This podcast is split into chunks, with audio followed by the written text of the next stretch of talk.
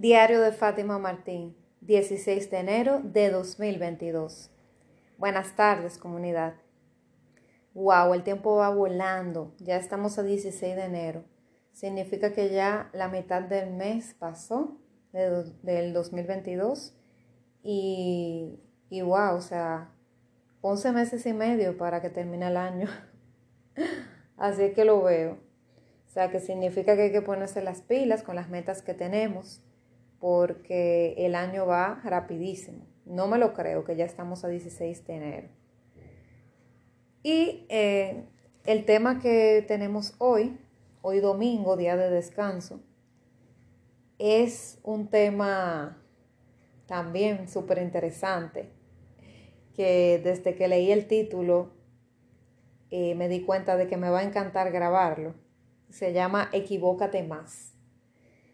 Equivócate más. Muy interesante.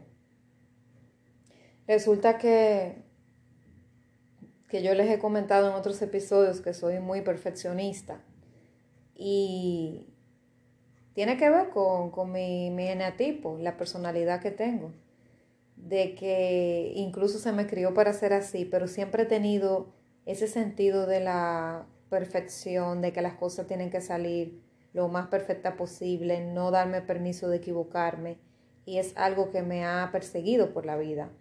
Y cuando decidí ahora en, en el 2020 a finales empezar el proyecto de emprendimiento, pues obviamente esto de equivocarse más me costó todavía más. Porque eh, resulta que yo hacía un post para Instagram o Facebook y nunca pensaba que era suficiente. Primero el reto de que se me había dicho que yo no tenía talento para dibujar ni pintar. Me, me, di cuenta que vino una creencia limitante para mí, que fue que cuando yo tomé el examen de, de actitud para saber si daba, es increíble, pero es así, en las universidades hay que tomar un examen.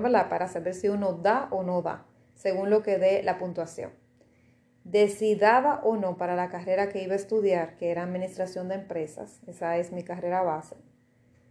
Cuando yo estaba haciendo ese examen de nivel y todo esto, luego que me dieron los resultados, yo tenía que esperar los resultados para saber si me podía inscribir o no, porque si no tenía la puntuación necesaria no me iban a dejar inscribirme, porque entonces según la puntuación ellos entenderían que yo no tengo actitud para eso, no tengo talento, entre comillas, para eso y, que, y que me iba a ir mal si me inscribía. Entonces tenía que esperar la respuesta de ellos a ver qué pasaba.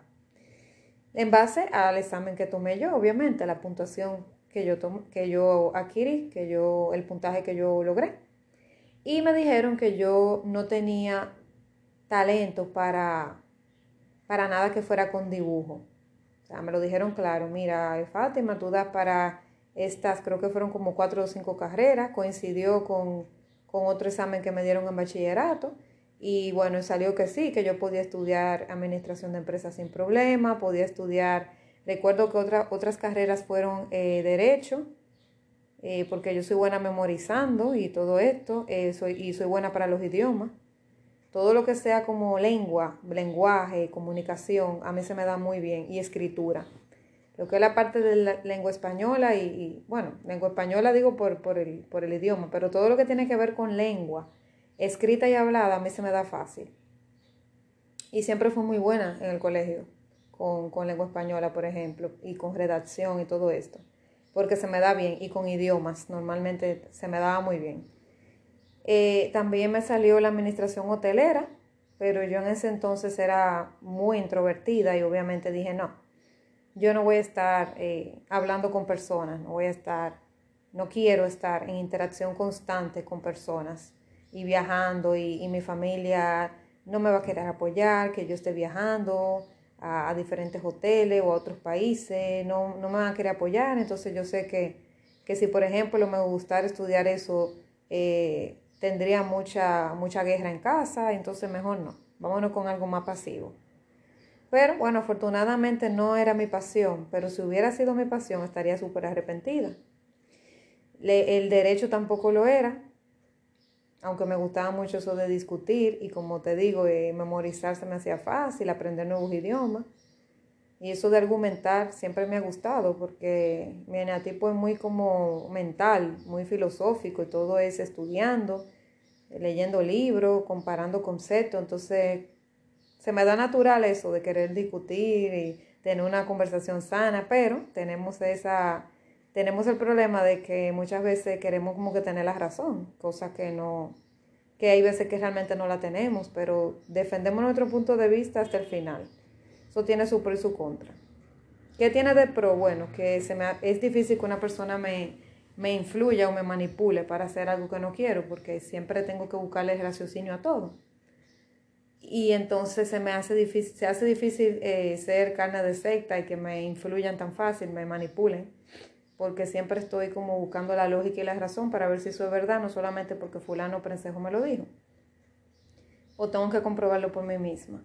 Recuerdo que otra carrera que me salió, aparte de esas tres, fue el periodismo, cosa que yo sabía, mi alma sabía que iba a salir periodismo, porque a mí, como yo les comenté eh, antes de ayer, en, en, el otro episodio del niño interior, mi niño interior siempre ha, ha querido escribir, o sea, mi alma Independientemente, ustedes saben que el alma no tiene sexo, puede ser hembra, o, o sea, no es ni hembra ni varón, es, es asexual, no tiene ningún sexo. Pero mi alma siempre, siempre ha querido escribir aparentemente. Y, o por lo menos en esta existencia se le ha agudizado, no sé. El asunto es que, que el periodismo me salió entre las carreras que podía estudiar. Y yo sonreí cuando lo leí porque me imaginé, ya mi alma sabía aunque yo no sabía nada de esto, de este rollo filosófico, yo no estaba envuelta para nada en nada de esto, disque alma, espíritu, nada de eso, o sea, imagínense, yo tenía 17 años, que iba yo a estar interesada en nada de eso? Muy, hay niños que sí, afortunadamente cada vez, o sea, les da curiosidad más temprano. Y, y, me ha sorprendido que hay comunidades de buscadores de sentido de la vida y, y de espiritualidad que dicen que tienen 15 años o 14 años de edad y dan un testimonio y yo me quedo sorprendida, pero en el lado positivo porque digo, wow, qué bueno que, que con 15 años ya está curioseando y, y aprendiendo cosas que hubiera querido aprender a la edad de ellos. Si yo hubiera aprendido tal cosa a mis 15, 17, 18 años, quizá me habría dado menos golpe que lo que me he dado y habría, y habría adquirido más cosas eh, o más vivencias que lo que he podido ahora. O sea, Siento que fui más lento porque me pasé más el tiempo con el foco afuera que con el foco adentro. Pero también por otro lado, cuando me cuestiono y me arrepiento de no haber empezado antes, también digo, pero, pero empecé, porque pude haber empezado mucho después. Todavía estoy joven y lo puedo lograr, pero pude haber empezado a una edad mucho más madura y tener mucho menos tiempo disponible para empezar. O hubiera podido darme cuenta al final de mi vida cuando ya no había nada que hacer. Hay gente que nunca despierta. O sea que lo importante es despertar. No importa que tú tengas 15 años, como que tenga 18, como que tenga 25, como que tenga 30, 40, 50, 60. Lo importante es que estás vivo y puedes hacer algo con lo mucho o poco de tiempo que te quede. Porque de todas maneras la vida no está asegurada. Que tú tengas 15 años o 18 y estés empezando tu vida, literalmente, porque es que estás saliendo al mundo, no significa que porque tengas 18 está asegurado que vas a vivir hasta los 70 o 80. No. Ni está asegurado de que el que cumplió 70 ya se tiene que morir. Pudiera vivir 20 años más sin problema. ¿Ok? O 25 o 30. O sea que no se sabe. Eh, un niño de 5 años se supone que tiene la vida por delante, pero nadie sabe si ese niño va a llegar a la adultez o va a morir antes. Entonces, eh, nadie tiene la vida asegurada, no se sabe hasta cuándo es.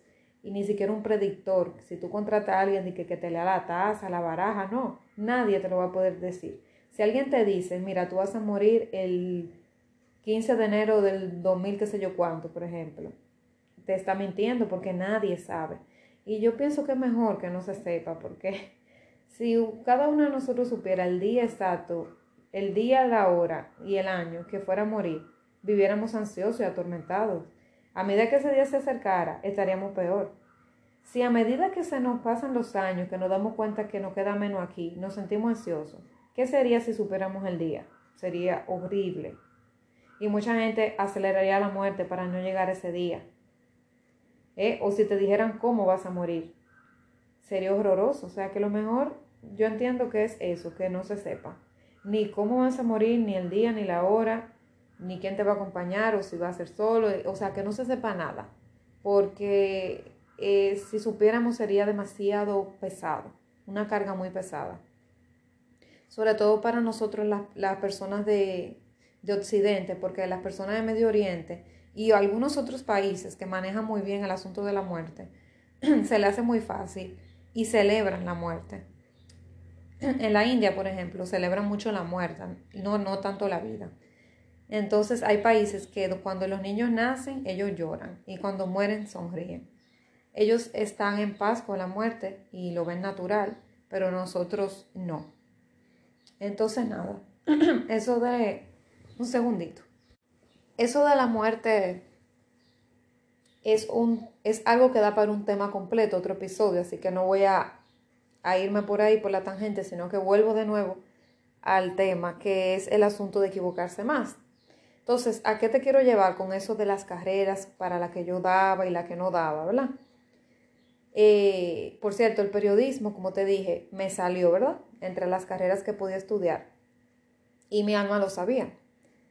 Pero yo decidí, en la parte del ego, decidió no ejercer eso porque realmente eso era lo que yo quería estudiar inicialmente.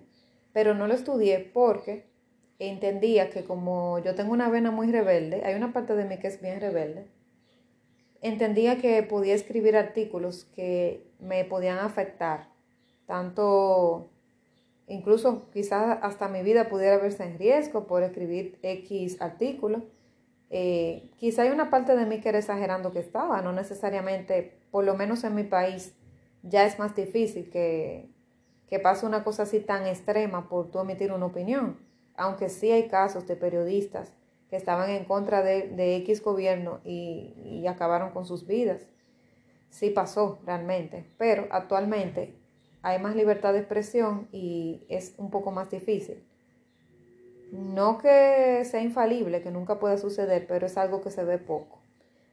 Sin embargo, se ve mucho en países, en otro tipo de países, como el mismo caso de México y otros países más también que la libertad de expresión está mucho más coartada y el mismo Venezuela, con la dictadura que hay, eh, no hay libertad de expresión. Obviamente en una dictadura no hay libertad de expresión de por sí aunque se disfrace de democracia. Obviamente que no la hay. Pero hay países que supuestamente es democracia, pero no hay tanta libertad de expresión como se cree. Y un periodista por X opinión, sobre todo si en contra del gobierno, afecta o afecta, puede ser que afecte el gobierno o el sector salud o cierto sector importante del país o cierto empresario que pueda entonces esa persona ganarse un problema. Entonces yo me, iba al extremo de que podía ser que yo con mi vena rebelde pudiera meterme por una rama que no le conviniera a X sector y pudiera irme mal. Pienso que quizás realmente exageré porque para llegar ahí tiene que ser algo muy grave. Pero el asunto que me, me disuadía a mí misma de estudiar periodismo, aparte me decían la famosa frase de que de eso no se vive, cosa que realmente de cualquier carrera se puede vivir, pero bueno, me, o sea, entre los comentarios de los demás y mismo ego me asusté y no lo hice y no fui periodista. Bueno, entonces nada, pero no importa, yo esa rama la voy a explotar eh, cuando sea escritora.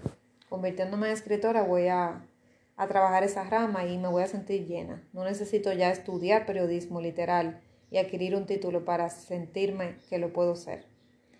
Y entonces resulta que yo tenía mucho miedo de equivocarme precisamente desde ese entonces. Eh, yo tenía miedo de equivocarme de la carrera que iba a elegir y después arrepentirme. Siempre tenía muy claro, tuve muy claro desde el principio de que la, la carrera que, con la cual me comprometiera tenía que estar dispuesta a terminarla. No quería ser uno más porque había escuchado historias de personas que habían empezado carrera y no la terminaban Incluso tuve compañeros en, la universidad que empezaron conmigo y luego se encontraron la carrera difícil y se cambiaron hasta dos veces o nunca la terminaron. Y yo decía que yo no quería ser de esas personas, yo quería ser de la que empezara una carrera y no me arrepintiera y me cambiara por mitad, sino que la terminara. Y así lo hice porque fui muy, o sea, tuve mucha, mucha fortaleza interna para hacerlo. A pesar de que años después, muchos años después, me di cuenta que no me apasionaba tanto como yo creía realmente. Era más para buscar aprobación que yo la había, la había cursado.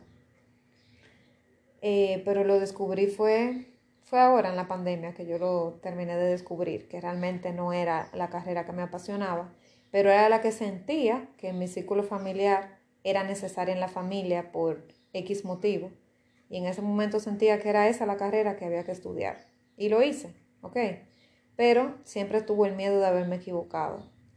Y realmente cuando me di cuenta ahora en la pandemia que realmente no era la carrera que debía haber estudiado, eh, por un momento me sentí mal porque me sentía arrepentida de que no había tomado una muy buena decisión, pero después también pensé, dije, bueno, de todas maneras, aunque no fue la carrera que más me agradó, eh, me hubiera arrepentido más, hubiera estudiado otras. Y también esta, esta carrera yo me especialicé en una rama, porque esa carrera muy, muy general me especialicé en una rama que sí me gustó porque la vida me llevó a trabajar en esa área, que es el área de negocios internacionales y, aduanas y logística, esa, esa rama. Y ese mundo sí me apasionó y me apasiona al día de hoy. Entonces, eh, al especializarme en esa rama, sí me ha gustado mucho y esa sí me la disfruto. Entonces, al día de hoy, esa es la rama con la cual estoy trabajando, aunque ya estoy empezando a trabajar con la parte de, de crecimiento personal y motivación y estas cosas. Por eso el podcast. Pero ahora mismo esto es como si fuera un hobby. Entonces, ahí empezó el primer miedo a equivocarme con la carrera. Y cuando emprendí en el 20, cuando empecé el proyecto en diciembre, eh, o sea que hace ya un año de que empecé esta aventura, con muchas altas y bajas. Resulta que tenía miedo de equivocarme porque como te comentaba hace un rato, cuando publicaba un post siempre el profesionismo me mataba, decía como que, ay, pero es que debí mover esto más para la derecha, eh, tal palabra la debí poner en tal color porque el fondo con la imagen hacen ruido, no se ven bien, ay, pero es que yo no soy diseñadora, a mí me dijeron en la universidad que yo no daba para dibujo, ¿recuerdas que te dije? A mí me dijeron eso, me, dijo, me dijeron, tú puedes estudiar toda esta carrera de negocio, pero no estudies nada que sea como arquitectura, diseño gráfico, nada de eso, porque tú no das para eso. Básicamente me lo dijeron así. Y yo me quedé con esa frustración. Y esa etiqueta se puso en mi frente. Y yo no me di cuenta de esa etiqueta hasta el momento que me tocó eh, preparar el, asunto del emprendimiento, cuando empecé con los diseñitos en Canva, eh, valga la cuña, eh, la mejor herramienta para personas que no son diseñadores es esa, porque es como diseño gráfico para dummies, una cosa así. Bueno, a mí me ha funcionado a la perfección. Y yo pensaba, de verdad, cuando empecé con Canva, me temblaban hasta las manos porque decía, Dios mío, pero a mí me dijeron en la universidad que yo no daba para esto. Yo no doy para dibujo, para nada de esto. Ni para diseñar, ni para dibujar. Yo no doy para cosas de imágenes. Entonces, ahora me toca este reto porque estoy empezando, no puedo pagarle a alguien para que lo haga porque no estoy generando ni siquiera dinero. Tengo que hacerlo yo por mí misma. Qué, qué nervios. Y cada vez que publicaba un post de manera así medio torpe, me sorprendía que mis compañeros coaches, que con ellos fue como que yo empecé a decirles y a, mandarle mis publicaciones como para que vieran eh, eh, el proyecto, y ellos me sorprendía que ellos me decían que sí, que estaba bonito, que los diseños estaban bien, eh, que wow, que qué arte, que lo voy a tomar prestado. Y yo me sorprendía y decía, wow, qué raro, porque yo lo estoy mandando por aquí, por el grupo, pero no es pensando que me alaben el diseño, sino que vean la frase que coloqué. Y yo empecé fue con frases de famosos, frases de personas célebres que me gustaban. Y ellos no se enfocaban mucho en la frase, sino en el diseño habían algunos diseños que quedaban como muy, muy lindos. Y me fue sorprendiendo eso, de que se me daba bien diseñar, aunque sea de manera eh, sencilla en Canva. No es que me voy a poner con una maqueta, no es que me voy a poner, ¿verdad? Eh, a pulso, pero sí en herramientas como esa se me dan bonitos los diseños. Y me confronté en ese momento con esa creencia limitante. Vino esa imagen, ese pensamiento y ese recuerdo de cuando a mí me dijeron, Fátima, tú no das para nada que tenga que ver con dibujo. Y me puse la etiqueta, volví otra vez y me la me recordé que la tenía puesta sin estar consciente de ella. Y ahí fue que con, con esto yo lo saqué a la luz y se lo comenté a mi compañero y le dije, wow, es que yo tengo una etiqueta desde hace muchos años de que yo no doy para esto. Y ahí entonces, en ese momento, al hacerme consciente de esa etiqueta, la eliminé. Y wow, ¿cuántas etiquetas tenemos nosotros que nos acompañan y no nos estamos dando ni cuenta? Y la adoptamos y la aceptamos como buena y válida. Porque en ese entonces una persona de más autoridad que yo me dijo que yo no daba para eso y yo simplemente lo acepté, porque no estaba cuestionando si era verdad o mentira. En ese momento de mi vida yo no estaba lo suficientemente madura para poder decir, ah, bueno, déjame averiguar si es cierto. No, yo lo tomé como una verdad absoluta.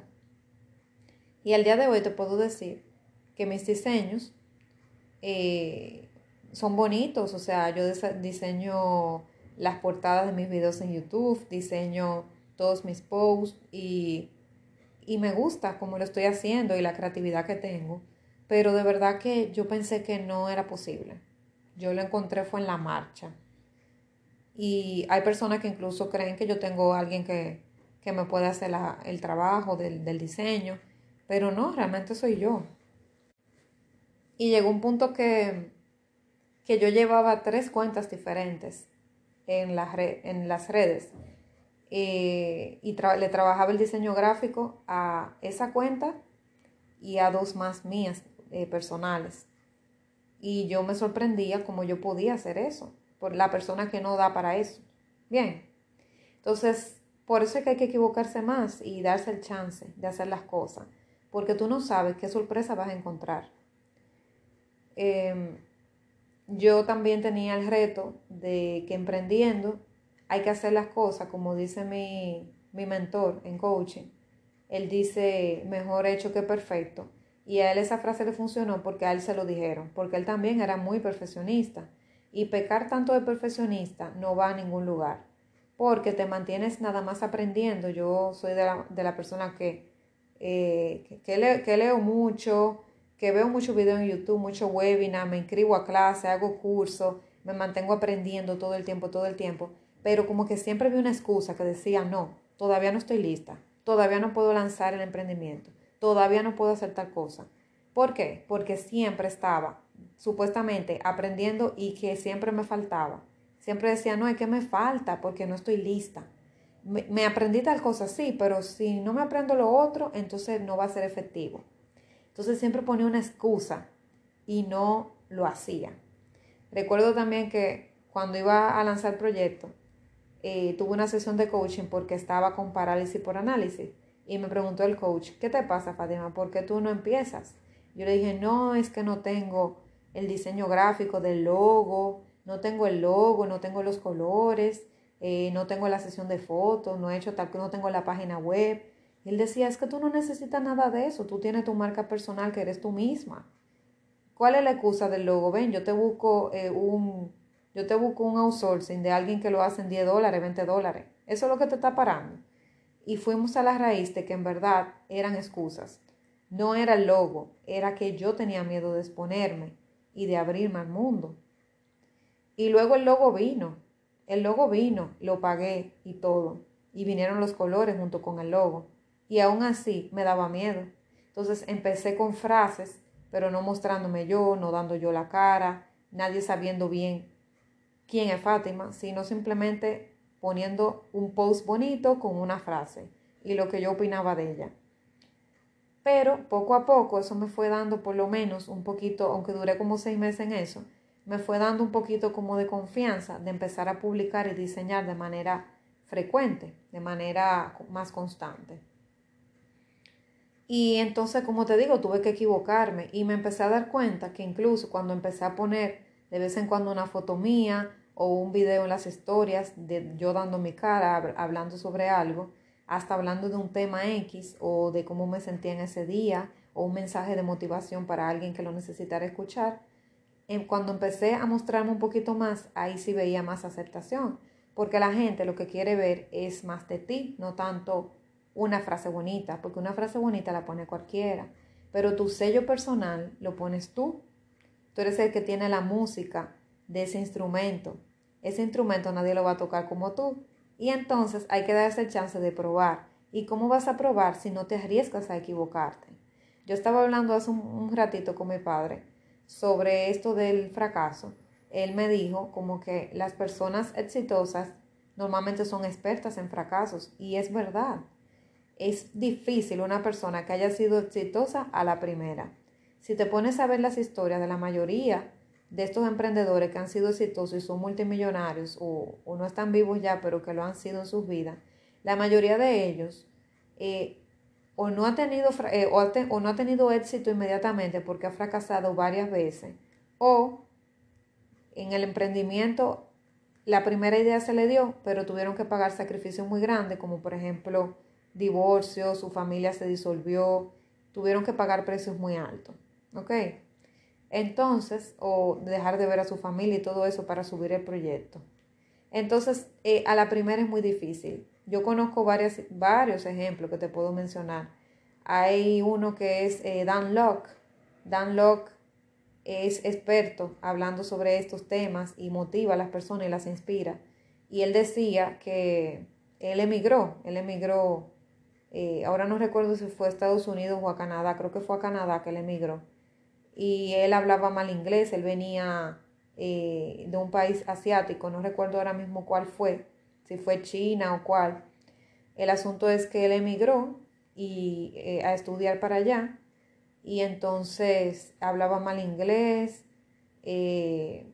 no se comunicaba bien, tuvo un cliente al final que le dijo, pero ¿cómo yo voy a hacer negocio contigo si tú ni siquiera hablas bien inglés, ni combinas dos oraciones en un buen inglés?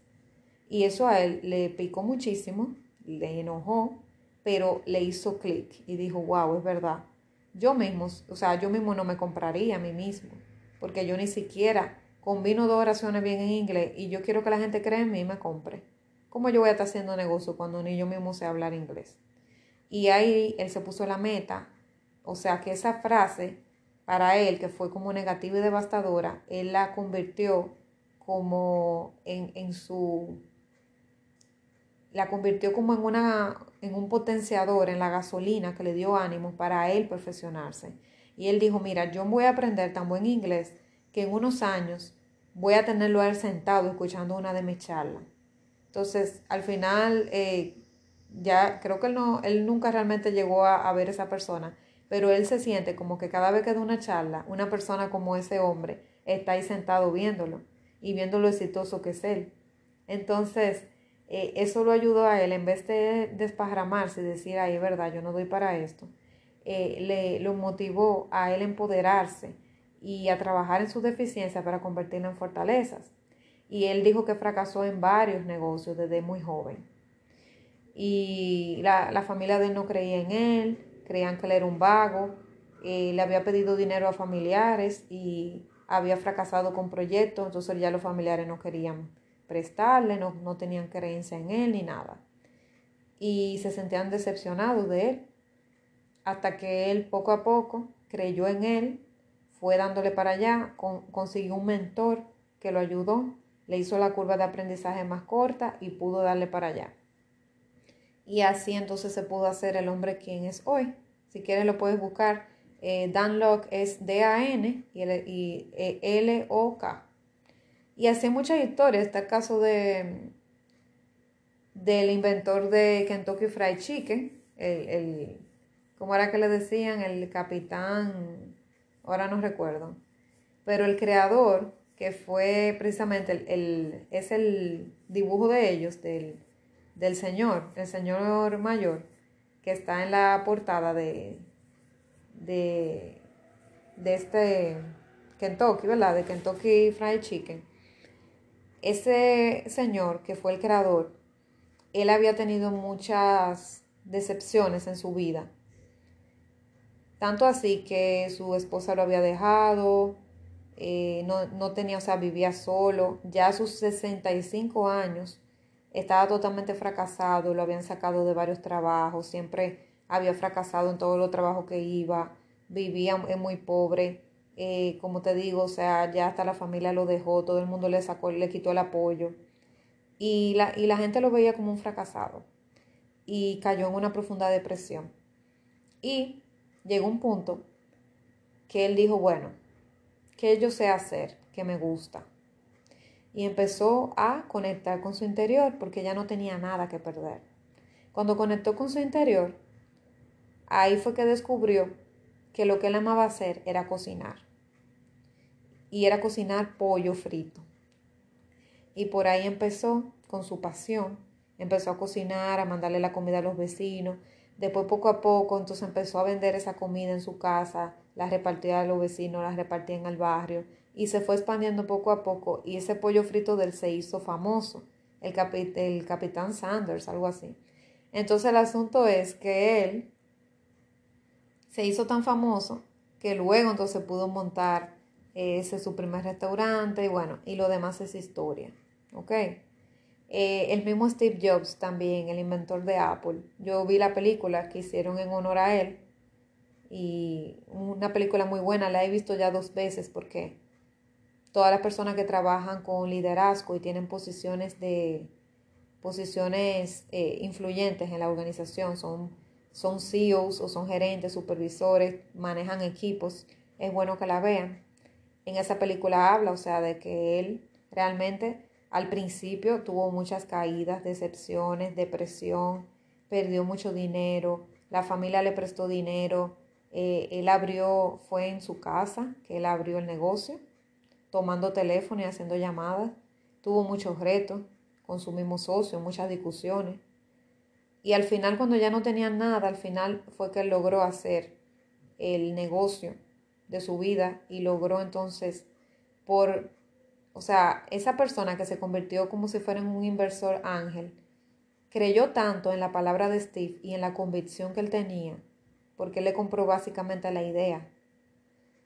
Fue tanto que creyó en él y Steve habló con tanta seguridad a pesar de ser un muchacho tan joven que él se convenció y le dio la oportunidad y le dio el dinero para él arrancar, bajo las condiciones que el mismo Steve había planteado. Él era muy maduro para su edad, había aprendido mucho de la vida.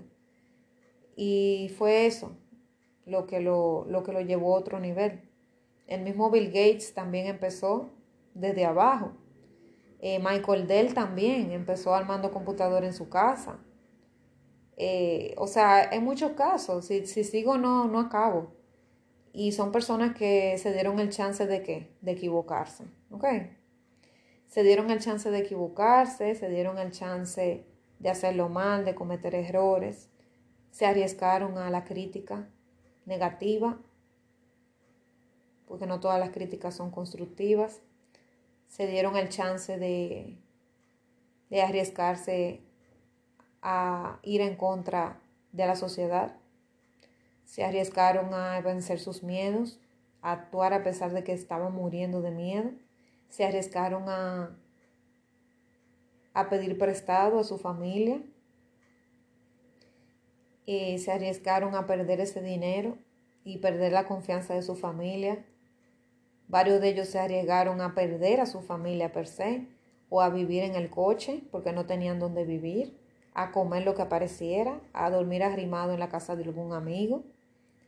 Eh, muchas de esas personas eh, pasaron muchas necesidades. Yo recuerdo, anoche estaba viendo eh, un documental de Harry Potter que se cumplieron 20 años del primer lanzamiento de la película de Harry Potter y, y wow, o sea, es una generación completa ya que ha pasado de allá para acá. Y mm, yo recuerdo que que yo estuve en esas sagas, yo eh, estaba en la, eh, en la, adolescencia cuando empezaron con eso de, de, Harry Potter y, como que estaba en esa, en esa época y, me marcó mucho mi adolescencia y, y, ya después mi adultez, eh, esa película de Harry. Y bueno, el asunto que yo recuerdo a J.K. Rowling, que fue la autora de Harry Potter, a ella la estaban entrevistando ahí también. Y vi la película de la biografía de ella, autorizada por ella misma, hace unos años. Una película que hasta me sacó lágrimas porque es muy emocional. Y dice cómo fue que ella empezó. Y J.K. Rowling incluso no se ponía, se ponía ese seudónimo con las siglas porque le recomendaron en el editorial cuando finalmente alguien quiso publicarla, porque fueron años y años, y nadie la quería publicar porque no confiaban en ella y decían que una mujer no era capaz de, sacar una, un libro que realmente eh, fuera a generar muchas ventas, y menos en ese género de ficción de niños. Y le aconsejaron que usara un, que, que usara un nombre que pareciera que era un hombre. Entonces no, no podía usar su nombre de pila, sino algo que pareciera como que era un hombre que había lanzado el libro, porque si se sabía que era una mujer no iba a vender. Y bueno, ella rompió ese techo de cristal, rompió esa creencia limitante, sacó los libros, más adelante fue que se supo que era una mujer. Y ella llegó a vivir eh, muchas necesidades, pasó hambre, pasó frío, eh, llegó a llorar porque no encontraba dónde vivir con su pequeño hijo, era una madre soltera no le querían rentar ninguna casa porque no tenía trabajo, no tenía ingresos. Tuvo que vivir del gobierno. O sea, ella pasó muchas, muchas necesidades para poder llegar a donde ahora está, que es una de las mujeres más ricas de Gran Bretaña. Entonces, eh, es equivocándote que tú llegas. Ella no creyó en ella, ella llegó a destruir muchos de sus escritos, una parte de ellos eh, lo lograron salvar porque su mejor amiga la ayudó, o sea, eh, porque ella estaba en un acto de furia, ella empezó a romper todos sus escritos y, y su amiga la hizo recapacitar y esto. Pero también he conocido artistas que han roto la mayoría de sus canciones porque no creían en ellos. O sea, ¿cuántas historias se dejaron de contar? ¿Cuántas pinturas se dejaron de pintar o se pintaron y se quemaron? ¿Cuántas canciones se han dejado de escribir o se han roto, se han quemado? ¿Cuántas composiciones? ¿Ah? ¿Cuántas obras de arte? ¿Cuántos libros se han dejado de escribir? ¿Cuántas parejas se han dejado de formar también? Porque la persona tiene miedo y no se quiere equivocar. ¿Ah? O sea, ¿cuántas cuántas cosas y cuántas obras de lo que te puedas imaginar no han ocurrido porque la persona tiene miedo de fracasar. Porque el fracaso no es solamente en una carrera, en un emprendimiento, puede ser eh, una persona que no se atreve a decirle a la otra que le gusta y se acobarda y esa otra persona termina casándose con otra. Em, o sea, en todos los niveles se puede fracasar. Pero, ¿qué sería el éxito si no se supiera lo que es el fracaso? ¿Ok? Entonces, para saber lo que es el éxito, primero hay que fracasar. ¿Cómo se sabría lo que es un día soleado si no hubiera lluvia primero? ¿Cómo se sabría la magia de la noche si no estuviera el día? Y, y viceversa. Entonces se necesitan de las dos cosas. Se necesita de un poco de fracaso para tener éxito y para valorarlo. Porque el éxito cuando viene así solo de por sí y no tiene un propósito en tu vida y tú no te sientes suficientemente lleno y satisfecho, ese éxito para ti no va a ser un real éxito, va a ser algo, bueno, está ahí, pero ah, no vale para mí.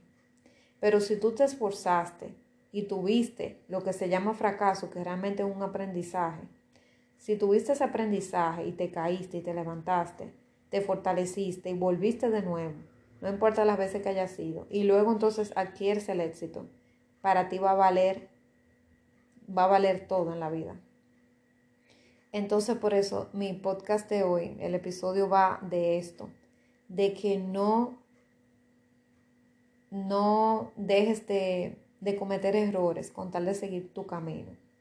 Si tú sientes que tienes un llamado, que la voz de tu alma te habla, de que hay un propósito de vida que tienes que cumplir, ya sea en cualquier rama de tu vida, porque puede darse en los negocios, pero puede darse en los estudios, puede darse eh, en una relación de pareja, si tú sientes algo y de verdad es la voz de tu alma, no es un capricho y es algo recurrente, date el chance de hacerlo.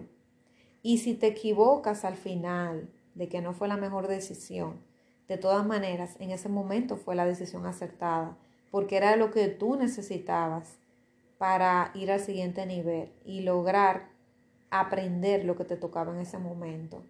Más, como me dijo ayer, ayer me dijo Bebione, no sé si alguien lo conoce, eh, bueno, en Latinoamérica lo conocerán mucho más. Yo ayer conocí a Bebione y él me dijo, o sea, de que independientemente de que tú tengas miedo a algo y al final tengas miedo de equivocarte y al final te equivoques, eh, da más miedo haber tomado otra decisión que no es la que tu corazón quería. Ahí entonces es doble el arrepentimiento. Por eso debemos darnos el chance, pero escuchar la voz de nuestro corazón a ver qué dice y darnos el chance de, de probar. Y si nos equivocamos, nos equivocamos. Pero vamos a estar satisfechos de que no nos quedamos con el y sí, qué pasaría si y qué hubiera sido. Ese y sí destruye muchas cosas. Ese y sí y qué podría haber sido y si hubiera sido de tal manera y si no hubiera sido de otra y si yo me hubiera atrevido a hacer esto y si yo hubiera tomado ese vuelo y si yo hubiera cursado tal carrera y si yo hubiera dejado aquel trabajo. Y si yo hubiera empezado tal emprendimiento. Y si yo hubiera, le hubiera hablado a esa persona. O sea, quedarse con esa historia en la mente, viviendo en el pasado y en el quizás y en el que no fue, es muy atormentador y muy tortuoso y muy doloroso. Así que es mejor accionar, claro, el riesgo hay que medirlo. No podemos tirarnos por un precipicio simplemente por tirarnos. Hay que calcular los riesgos. Si te vas a tirar por el precipicio, debes de todas maneras tener tu paracaídas para que te agarre abajo. No es simplemente lanzarte por lanzarte. Pero hay algunas situaciones en la vida que hay que lanzarse con todo y miedo. Hay que cerrar los ojos, tú te pones tu paracaídas, pero cierra los ojos y te tiras, te avientas. Te avientas al vacío con la confianza de que ese paracaídas va a abrir ¿Y la confianza quién es? La confianza de tu poder superior. Tener la certeza de lo que sientes, que no está manifestado, pero que viene. No se ve, pero tú sabes que viene. Así que ten más miedo de no intentarlo que de intentarlo y fracasar. Te lo dice una persona que, que ha fracasado eh, unas cuantas veces, pero más que fracasar, ha tenido aprendizajes y una persona que, que es perfeccionista, una persona que le da miedo, le da miedo hacer las cosas mal, que no le queden como ella quiere, pero que se está atreviendo a hacerlo.